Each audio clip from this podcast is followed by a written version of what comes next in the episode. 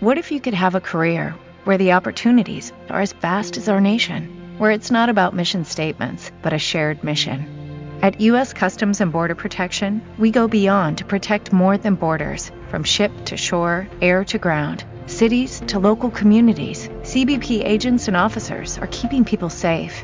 Join U.S. Customs and Border Protection and go beyond for something far greater than yourself. Learn more at cbp.gov/careers.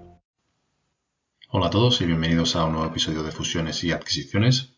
Yo soy Frank Hidalgo Barquero y esta semana en el podcast de Empresax.com tenemos un invitado osonómico. Habéis oído bien, osonómico. Si le seguís ya sabréis que hoy nos acompaña David Bonilla, fundador de Manfred y autor de La Bonilista. A los que le conocéis no hace falta que os invitemos a escuchar el episodio hasta el final, a los que no, pocas veces vais a oír a alguien hablar con tanto detalle y sinceridad sobre su experiencia en el proceso de venta de una compañía y mucho menos en el proceso de venta de dos compañías en contextos radicalmente diferentes. Aquí David hace una labor espectacular derribando mitos y compartiendo las dificultades que entrañan este tipo de procesos y que están muy lejos, como veremos, de la fiesta y el confeti que nos suele venir a la cabeza cada vez que vemos en prensa un exit. Repasamos el origen de Manfred y la importancia de solucionar problemas como motor para crear compañías duraderas, más allá de la forma y de si nuestra solución es o no invertible de cómo Singular adquirió Manfred y de cómo es fundamental el encaje cultural para una integración exitosa. Como siempre analizamos la visión de futuro de nuestro invitado, incluyendo las operaciones corporativas por las que apuesta, en este caso en el campo de la consultoría IT y del talento. Antes de dar paso a David, recordaros que este episodio cuenta con el apoyo de DataSite, líder mundial en la gestión integral de los procesos de Money. Vamos allá. Muy buenas, David, ¿qué tal? Muy bien, ¿qué tal? Buenas tardes. Oye, muchas gracias por estar aquí, que sabemos que estás eh, súper liado, solo hay que seguir la lista durante unas semanas para, para, darse cuenta. Y como siempre lo que solemos hacer es eh, pedir a, a, nuestro invitado que cuente un poquito eh, sobre su historia, sobre cómo llega a donde, a dónde ha llegado. En tu caso es bastante sencillo si te siguen, porque de hecho el episodio lo hemos titulado Transparencia como modelo de negocio, que en tu caso pues eres un, eres un libro abierto, hay otras startups en, y empresas conocidas en el mundo que han seguido este modelo de, apertura total, ¿no? Y, me gustaría, pues eso, saber en qué momento decidiste seguir esta forma de vida y bueno, cómo acabas en Manfred, en Singular, pero bueno, un poco, si das unos pasitos atrás, fenomenal. Bueno, pues eh, yo básicamente soy un tipo que hace cosas en, Internet, eh, llevo como 20 años en, en la industria informática, eh, con perfil técnico, em, salté a negocio eh, pues básicamente porque, porque nadie quería hacerlo. Eh, programar es muy divertido y eh, cuando surgió la oportunidad de emprender con compañeros y amigos, pues eh, alguien tenía que ocuparse de lo que llamamos el resto y eh, me tocó a mí. Pero, pero sí, con un perfil muy técnico y, y tocando todos los palos, ¿no? He trabajado desde en startup chiquitita nacional, compañía grande nacional como puede ser banca, BVA y demás eh, hasta, eh, bueno, pues compañías extranjeras, ¿no? Y startups extranjeras, eh, de todo. Em, lo del tema de la, de la, transparencia, como dices, es un modelo, no sé si de vida o de negocio. En mi caso en concreto, eh, yo lo adopté básicamente por protegerme a mí mismo.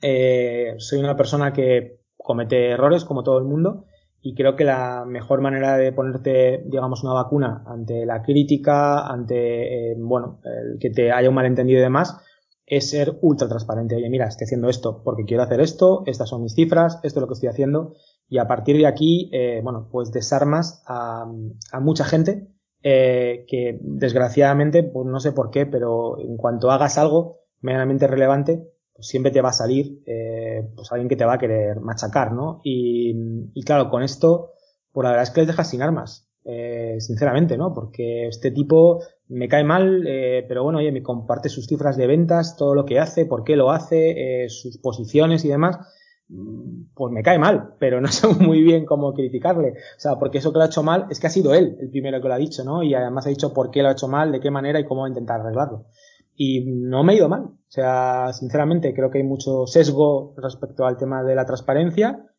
pero mientras no hagas eh, tonterías como compartir cosas que sea tu ventaja competitiva, eh, ¿por qué no compartirlo?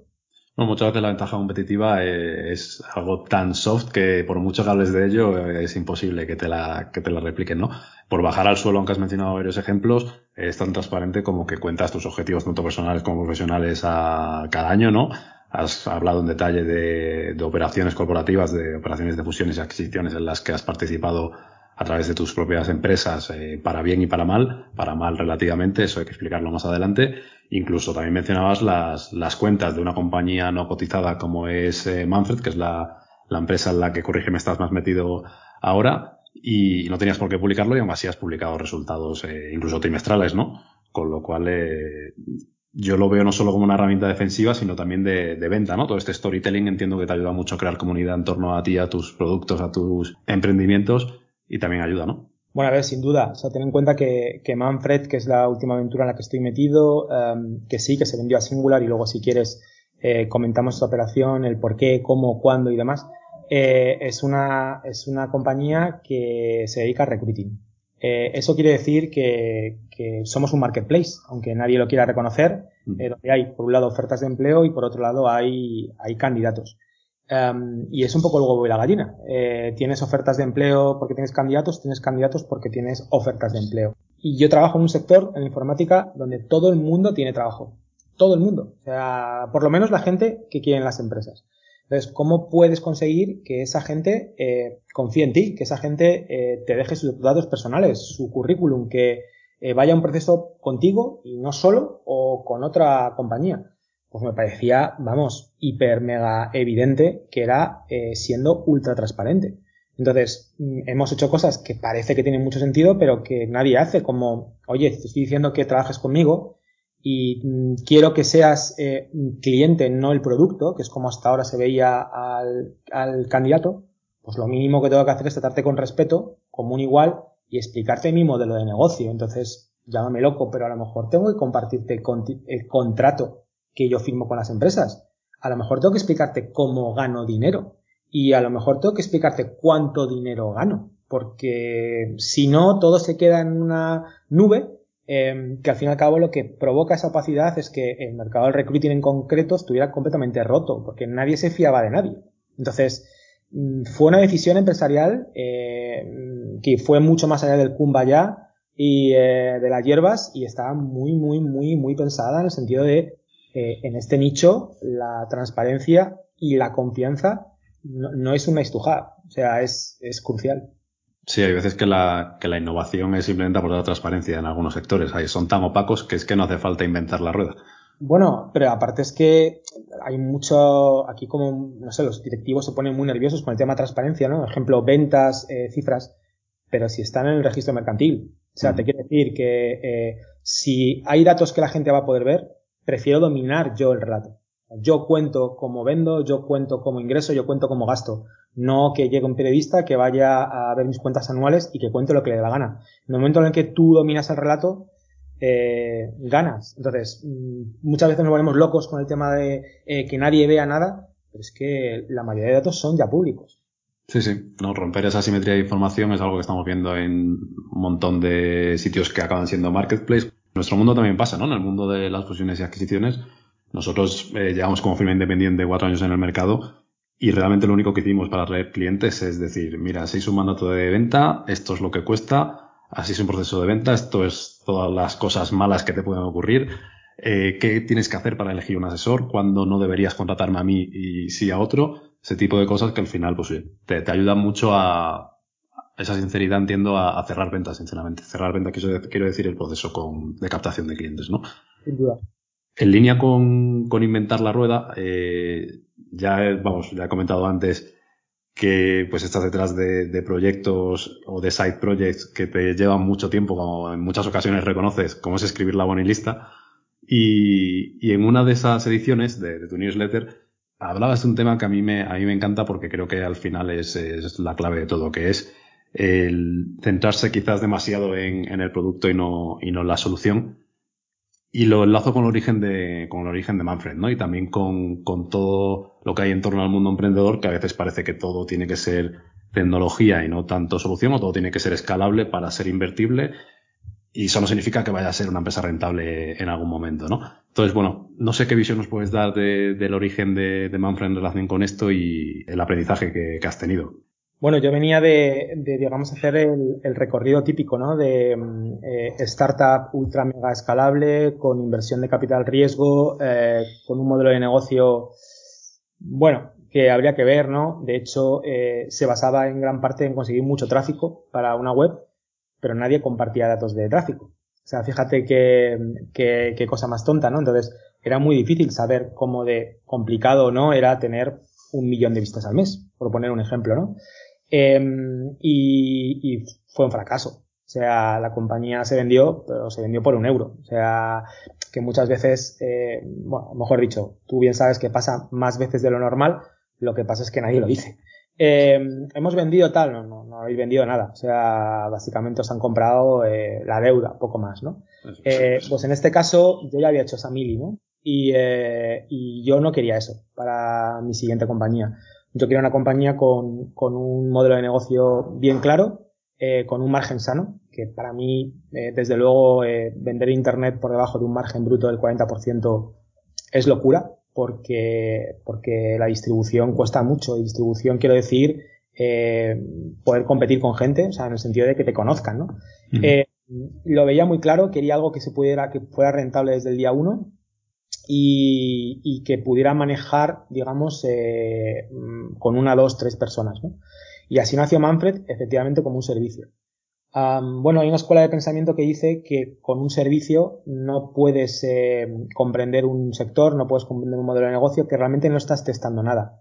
Mi opinión es contraria. Eh, yo creo que lo que Manfred ha conseguido es entender perfectamente cómo funciona su nicho, su sector, que en nuestro caso en concreto es el recruiting, pero que podría ser cualquier otro.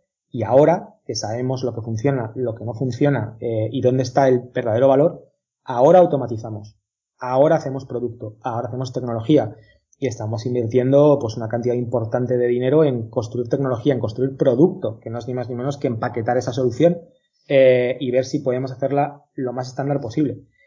Pero empezamos por servicio eh, y fue una de nuestras mejores decisiones. Eh, a partir de ahí, otra cosa que sí que he aprendido, eh, parece como que los VCs están muy, muy, muy centrados en modelos completamente transaccionales porque creen que eso es lo que les va a dar escalabilidad. Em, y hay sectores donde eso no funciona, aparte de que es completamente falso. Yo, yo estuve trabajando en Atlassian mucho, mucho tiempo, eh, de la IPO, eh, se marketeaba, se vendía, que en Atlassian no había comerciales. Y es verdad que no había comerciales, eh, la gente compraba directamente en la web, pero claro, lo que no se contaba es que teníamos una red de partners brutal que generaban un gran porcentaje de las ventas y bueno, no teníamos comerciales, pero teníamos los famosos eh, Customer Success Agents, gente que se ponía al teléfono y hablaba contigo si tienes cualquier problema, ¿no? Entonces, creo que parte de lo que tenemos que eh, aprender en España en general es quitarnos esa, esa boina de eh, todo lo que implique relación humana no, no vale, no escala, no es invertible y a partir de ahí progresar. Entonces, en nuestro caso en concreto, el recruiting nunca va a ser eh, completamente eh, escalable en el sentido de que siempre vas a tener que hacer interacción humana eh, y que, o sea, hay compañías eh, estadounidenses como Hire.com, por ejemplo, que facturan cientos de millones de dólares eh, y no son transaccionales. Y que, o sea, no, no pasa nada, quitémonos ese, ese estigma, ¿no? Sí, sí, totalmente me quedo con, con, tu reflexión al respecto de, ofrecer soluciones y, y, esa escuela del pensamiento, la de, vamos, básicamente de los jobs to be done, ¿no? Pues pensar en cuál es el pain, solucionarlo y, y, y, demás. Y luego hay una frase también de, de Theodore Levitt, un, creo que era economista y que dio clases en Harvard, pero en mucho caso, que es que la gente no necesita la broca, sino necesita el agujero, ¿no? Y, y en ese sentido, pues entiendo que desde Manfred lo estáis haciendo, lo estáis haciendo perfectamente y, ahora mismo tenéis la capacidad, como dices, de, de innovar todavía más y de, y de aplicar pues todas las mejoras que estáis detectando en base a esa experimentación directa que no observación directa, ¿no? En relación con, con Manfred, precisamente, el gran hito que habéis, eh, que habéis alcanzado en, en el periodo eh, que, en el que estáis en el mercado, que tampoco es, es muy alto, es, es hacer ese exit o, o venta, ¿vale? Eh, a mí no me gusta mucho llamarlo exit por lo que comentábamos en torno a, esa metificación que, hay en este, en este mundillo, porque un proceso de venta es un proceso para los fundadores y los socios extremadamente complejo y a veces desagradable. Y eso también hay que contarlo. Pero, pero me parece interesante entender el racional de, la adquisición, no tanto el detalle, por supuesto, estructura del deal ni nada por el estilo, además de que ya lo has comentado también en detalle en, tu, en tus respectivas eh, fuentes y demás. Con lo cual me, interesa entender el, racional de la operación en relación con Singular y si quieres contar un poco qué, qué es Singular, fenomenal. Pues sí, y de hecho fíjate que yo creo que, también eh, vamos a acabar con algún mito ¿no? Eh, este, en esta charla. Eh, a ver, Singular es, un, es una consultora de servicios informáticos que, bueno, se diferencia de, de otras en que invierte en cosas que van más allá de pues, apilar gente y empaquetarla y venderla por horas, y que tiene como, bueno, ciertas, ciertas diferencias. Ejemplo, pues tiene un margen muy sano y te lo puedo compartir porque volvemos a decir, si es que esto es público, Singular va a un margen eh, del 15% bruto, que en consultoría pues no está nada mal, ¿vale? Eh, es curioso cómo fue nuestra relación con Singular y no hubiéramos llegado hasta ahí y tampoco a la venta si no hubiera sido precisamente por el camino que tomamos de dar, de, de hacer servicios y tampoco el tema de la transparencia, ¿no? Entonces, eh, nuestra relación con Singular empezó eh, pues eh, de una forma muy casual. Eh, tenía un amigo que, trabajaba allí, sigue trabajando, y nos presentó, vente a ver la oficina porque aquí puedes hacer eventos, la conoces, está al lado de tu casa. Conocí al CEO y fíjate, transparencia. Eh, le conté lo que iba a hacer y me dijo, pues te vienes a trabajar con el departamento de, de recursos humanos y ves cuáles son los, sus problemas a nivel de recruiting técnicos. Una consultora de servicios informáticos, jolín, pues eh, eh, la captación de talentos sí se la conocían. Claro, llámame loco, pero vas a aprender cómo se trabaja de verdad esto desde, desde la trinchera, ¿no? Eh, a partir de ahí iniciamos una relación, nos conocimos, nos contrataron como proveedores, ellos querían llevar gente a Estados Unidos, tienen allí una, una filial, y les propusimos una serie de cosas. Eh, confiaron en nosotros porque eran cosas muy locas, crear un, mini site que se llama rumbaloeste.com, eh, crear una serie de eventos, bueno, confiaron en nosotros y la cosa salió muy bien. Así que eh, el siguiente paso pues fue, eh, oye, ¿qué estáis haciendo? ¿Qué vais a hacer? Pues mira, eh, estamos haciendo servicios para aprender y luego construir tecnología y demás. Bueno, ¿os parece que invirtamos en vosotros? Y yo ahí lo, lo tenía muy claro, ¿no? Era de, mira, sinceramente, Manfred está haciendo... Tengo cash flow, no necesito... Sí. Todo cash flow, es decir, tengo caja para, para tirar, eh, muy agradecido, pero no, solo tendría sentido una adquisición. Eh, claro, llegar a ese punto es complicado eh, si no te conocen previamente. Entonces, eh, siempre se dice, vosotros sabéis mucho mejor que yo, ¿no? Que las compañías no se venden, las compañías se compran. Eh, pues la mejor manera de que alguien te quiera comprar es que te conozca. Y diga, mira, es que lo que hacen funciona, ¿no? Ese fue su racional. Más allá de eso, es verdad que la idea de Singular siempre ha sido crear un ecosistema más allá de los servicios, ¿no? Pues todo alrededor del talento y ahí les encajábamos. No éramos la primera eh, inversión, habían invertido en, en, sí, en startups eh, y sobre todo mucho en temas de, de, talento, cursos de forma, o sea, pues típico bootcamps y demás, ¿no? Entonces, sí. Encajábamos ahí. Bueno, pues en el momento en el que, vale, quieres que te compremos, si no, no tiene sentido, bueno, pues, eh, ¿cuál es el racional desde el punto de vista del fundador? Claro, ahí yo te digo, lo que, lo que yo calculé, lo que vi, te digo además cómo fue el tema de la valoración y cómo se cerró todo. No sé si es extrapolable, pero el racional desde mi punto de vista es, llevo toda mi carrera, tengo casi 20 años, eh, haciendo lo que creía que tenía que hacer eh, y como, como creía que debía hacerse. Eh, pues claro, con 42 años, 41 años tenía cuando empezamos a hablar, eh, llega un punto en el que dices, mira, ya llega un punto en el que me gustaría proteger a mi familia. Que si pasa cualquier cosa, estén cubiertos. Que si me da un infarto, mmm, si me da cualquier cosa, que no pase nada, ¿no? Que estén cubiertos. Así que me planteo desde luego una compra. También ten en cuenta que Manfred no tenía ni un año de vida. Entonces, eh, bueno, ya sé que una compañía con un año de vida, eh, por mucho cash flow que haga, pues tiene que tener unos, una valoración razonable, porque al fin y al cabo, el riesgo es importante. ¿no? Eh, pero dije sí y la negociación fue horrible. O sea, si, si os hubiera conocido antes, eh, os hubiera contratado.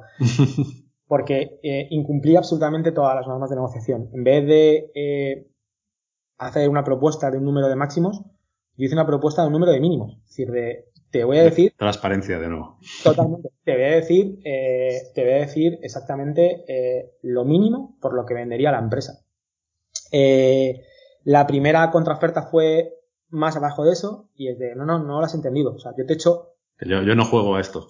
Lo mínimo por lo que tendría la empresa, eh, basado en eh, que yo creo que el dinero que me va a quedar después de pagar impuestos y demás, es lo mínimo que eh, con lo que yo me sentiría cómodo como para decir, quiero que mi familia está cubierta, ¿vale? Eh, ahí que tuve la suerte, pues que enfrente tenía José Luis Vallejo, que es el presidente de, de Singular, que es un perfil muy parecido. Eh, es un emprendedor eh, que ha montado su empresa y que llega a un punto en el que dice, entiendo perfectamente que quieras eh, monetizar, que quieras eh, tener líquido para tu familia, y creo que la clave, que es en lo que él apuesta, es creo que te gusta lo que haces. Creo que te gusta lo que haces, que te encanta el trabajo. Entonces, yo te doy dinero para que tú estés tranquilo y te doy recursos para que lo hagas aún mejor. Ni Golden Caps, ni Besteo, ni historias en vinagre, que sí, que eso luego lo podemos negociar. No, no, yo te voy a dar eh, eh, dinero para que estés tranquilo y te voy a dar dinero para que lo que vas a hacer lo hagas más grande, más rápido, mejor. Eh, pues sobre el papel, el racional tiene todo el sentido del mundo. Tú me puedes decir, pero te puedes abrir a los dos meses. Eh, evidentemente, me puede abrir a los dos meses, pero que es que estoy haciendo lo que quiero hacer.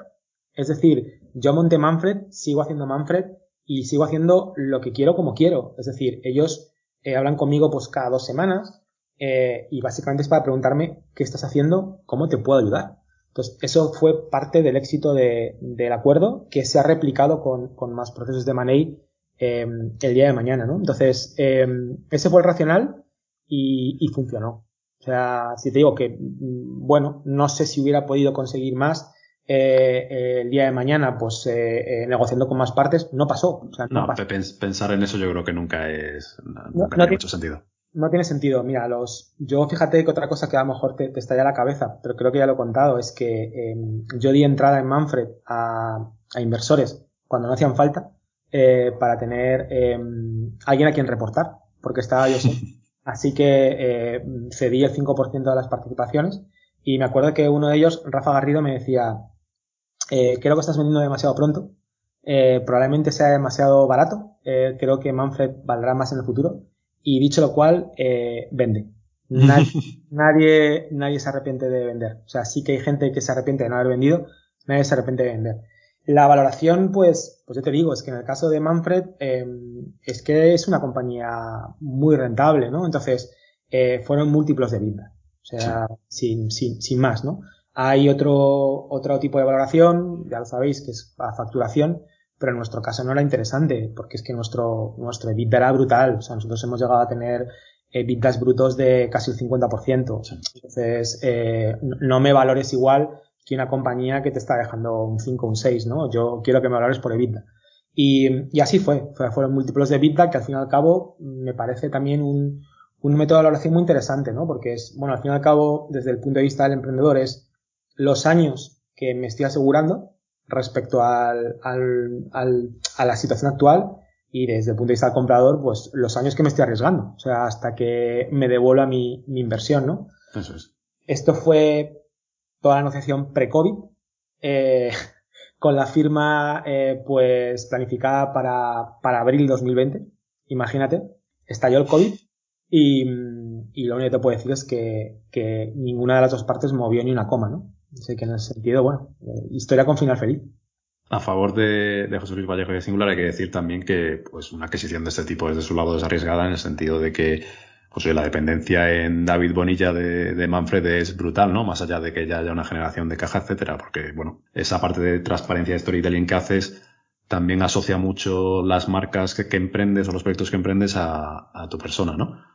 Pero bueno, eh, muy interesante y, y, en relación con lo que es la integración has mencionado que seguís trabajando de manera independiente, ¿no? Y te pregunto porque la parte cultural en adquisiciones de proyectos que sí pueden tener una capa de tecnología, pero en los que las personas son tan importantes, es muy relevante, ¿no? A la hora de, de decidir eh, acometer adquisiciones o no, porque bueno, te puedes encontrar con un problema cultural brutal, ¿no? esto es algo que mencionábamos precisamente con, con Rubén Ferreiro de Vico, a colación de pues todas las operaciones que está viendo de concentración en el mundo del marketing digital, por ejemplo, ¿no? Entonces, bueno, aquí al estar en una parte de servicios profesionales de consultoría, como has mencionado antes, entiendo que se puede producir algo similar, pero tengo entendido, como digo, que seguís trabajando de manera independiente, apoyándose en los recursos de, de Singular, pero, pero como Manfred.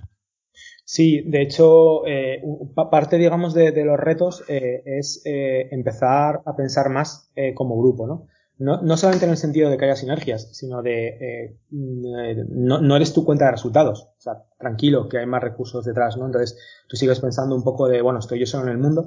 pero, pero sí, o sea, yo creo que parte de, es decir, si, si, si yo fuera el encargado de, de las, del M&A de, de Singular, creo que, que, desde luego tengo muy claro que si yo compro una compañía para cambiarle la forma de gestión, cambiarle a los directivos um, y cambiarlo todo, lo más probable, bueno, lo que estoy comprando es una cartera de clientes y lo más probable es que los pierda, porque si están ahí es porque les gusta lo que se está haciendo, ¿no? Entonces, yo creo que mm, la manera, no sé si improvisada o no, eh, no sé si planificada o no, de cómo se ha hecho lo nuestro, eh, para mí, si el día de mañana me veo en una similar, eh, tiene sentido, que es, eh, compro una compañía que es rentable, de por sí es, o sea, funciona, eh, se, sostiene sola.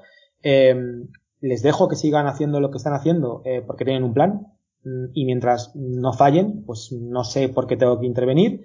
Eh, y lo que, lo que vamos haciendo es creando puntos de unión para encontrar esas sinergias dentro del grupo, ¿no? O sea, de, eh, oye, pues, eh, ¿qué está haciendo la parte de España? ¿Qué está haciendo la parte de Estados Unidos? ¿Qué está haciendo ASP Gems, que es otra de las compradas? ¿Qué está haciendo Excel School, que es una escuela de, de, de, temas de UX, ¿no? Entonces, van provocando esas sinergias, pero cada uno funcionamos de forma independiente, tenemos nuestro propio negocio, nuestra cartera de clientes, y en nuestro caso en concreto es que además el tema de la privacidad era, era crucial, ¿no? Entonces, eh, para que te hagas una idea, eh, nosotros cuando reportamos ventas, eh, no reportamos ni los clientes.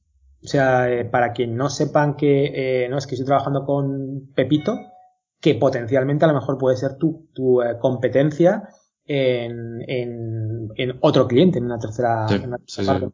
El respetar eso, yo creo que ha sido, ha sido crucial. Em, yo desde luego, si ya te digo, si estoy en algo de estas el día de mañana, tengo muy claro que comprar una compañía para cambiarla muy claro lo tienes que ver. O sea, o, o, comprarte una compañía que va mal. Entonces tiene todo el sentido del mundo.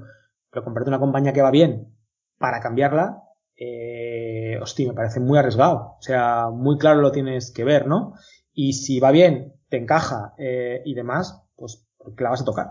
Y yo te digo, en nuestro caso ha funcionado. Es lo que te puedo decir. Se, se, habla mucho de adquisiciones y demás, pero se habla poco de la integración posterior y, y desde luego es la, la clave.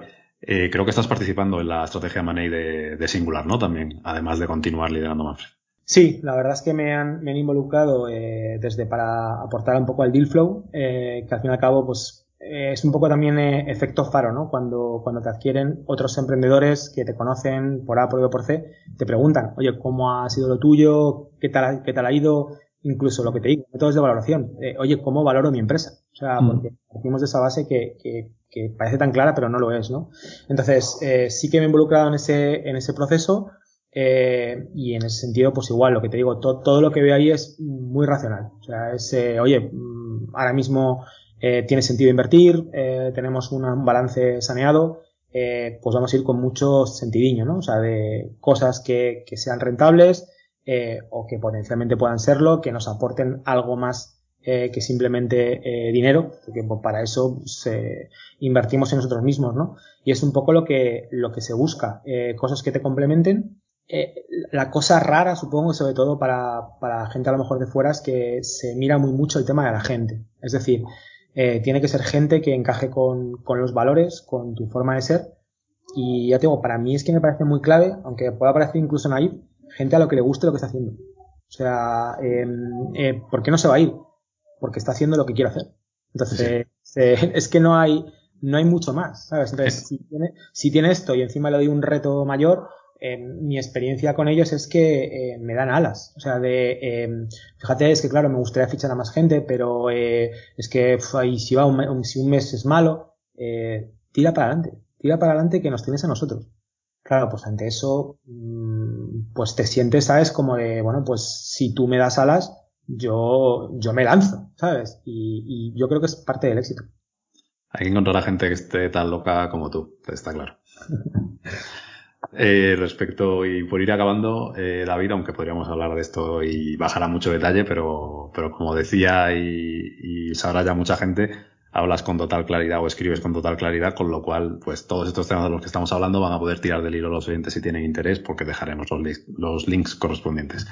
Por acabar como solemos acabar nosotros habitualmente, eh, pedimos usar la bola de cristal por un motivo y, y es que eh, solemos pedir una apuesta en relación con, con, alguna operación corporativa que crees que tiene sentido o con algún sector que crees que ahora mismo, pues oye, no está viviendo ese tipo de, de situaciones, pero los acabará viviendo porque normalmente suelen ser un indicador de tendencias de, de mercado o de estrategias de, de, compañías, ¿no? En tu caso, por ejemplo, en el mundo tecnológico, pues ahí me hablas de la adquisición de IBM y Red Hat hace eh, uno o dos años, no recuerdo cuándo fue, y no la había llenado en la vida, ¿no? No sé si ahora tiene sentido a posteriori, eh, o la de Salesforce y, y Slack, creo que Microsoft había ofertado ahora por Discord y creo que les han mandado paseo. No sé si tú tienes ahí eh, algo en mente en relación con lo que estás viendo en el mercado que pueda hacerte ver pues alguna tendencia. Te pongo el ejemplo de nuevo de, de Rubén Ferreiro que hablamos con él la semana pasada y que nos decía que eh, él ve mucho movimiento o mucha consolidación en lo que es el mundo de los vendedores o sellers de, de marketplace de, de, Amazon, pues por, por motivos distintos, ¿no? otras personas nos hablan ya a nivel de empresas más tradicionales, vamos a decir, de, pues oye, adquisiciones en el mundo eh, turístico a nivel defensivo, estoy hablando de grandes compañías o de banca, pues por todo lo que viene, ¿no? No sé desde tu, desde tu silla cómo, cómo ves. Pues mira, te voy a dar dos predicciones y la verdad es que dos predicciones tramposas, porque claro, eh, cuento con, con insights y conocimientos de primera mano, entonces ni bola de cristal ni nada, es cosas que, que sé de primerísima mano, ¿no? Pero que bueno, que si puedo aportar valor a la audiencia, pues, pues genial. La primera es que es eh, imparable e indudable eh, eh, la concentración que existe ahora mismo en, en, lo que es la industria de servicios informáticos en España. O sea, compañías compran otras compañías y prácticamente hay operaciones em, cada mes. O sea, hoy por hoy una consultora con 400, 500, 600 empleados es un bocado súper apetecible para, para alguien más grande, ¿no? Entonces, eh, bueno, nos estamos mm, concentrando en un mercado en el que al final parece que vamos a acabar 4, 5, 6, 7, ¿no? Eh, muchas de esas adquisiciones yo, yo las veo como muy orientadas a, a salir al antiguo MAP, creo que era Growth. M-Growth, sí. No sé si, no sé si tiene mucho sentido, eh, sigo viendo dudas en, o tengo dudas por lo menos en la liquidez de ese mercado, pero, pero es, un, es, un, es una corriente imparable ahora mismo el tema de la concentración en el tema de los servicios informáticos. ¿no? Eh, y luego otra que, que es muy evidente, eh, por lo menos para mí, que es la, la, increíble cantidad de startups y de inversión que se está metiendo en el tema del talento. Eh, entendido mmm, con todo el espectro, desde formación a temas de sourcing y cosas que, bueno, hace dos años eran impensables que fueran invertibles por, por, por capital riesgo, ¿no? Como puede ser, eh, pues imagínate, un montón de compañías que están consiguiendo inversión para poder productizar la contratación de empleados en cualquier país del mundo. Eso era un problema, de hecho era imposible, tú querías en, con, contratar a alguien que estaba en Holanda y la única manera que tenías era de, bueno, pues fuera eh, contractor, freelance, es decir, autónomo y que te facturara, ¿no? Y cada vez hay más plataformas que te resuelven todo el tema del papeleo, eh, que nos va la vida. Ya sabes que, por ejemplo, en, en, España está el tema de la cesión ilegal de trabajadores, o sea, es, es sí, sí. hay que tener mucho tiempo. Yo eso creo que hace dos años te decía que iban a conseguir levantar rondas de decenas de millones de euros y tú me decías que ni de coño, o sea, que eso no tiene ningún sentido, ¿no? Y fíjate que poco transaccional es eh, pues, pues eso también lo veo imparable. Eh, desde herramientas para poder identificar a gente eh, solamente en redes sociales, pues, es un programador porque tuitea sobre esto, pruebas técnicas automatizadas. Bueno, es una tendencia que, que a lo mejor para mí es evidente porque estoy en el sector, desde fuera no tanto, pero es que mm, estamos en una fiebre del oro, que es básicamente la informática, el software se ha comido el mundo y ya sabes que en las fiebres del oro el que gana dinero es el que vende las palas. Entonces, eh, pues esta situación no va a mejorar, va a empeorar. Eh, cada vez va a hacer más falta de profesionales cualificados y no hay. No los formamos eh, con la suficiente velocidad. Así que yo ahí te digo que, que va a ir hacia, hacia arriba ese sector.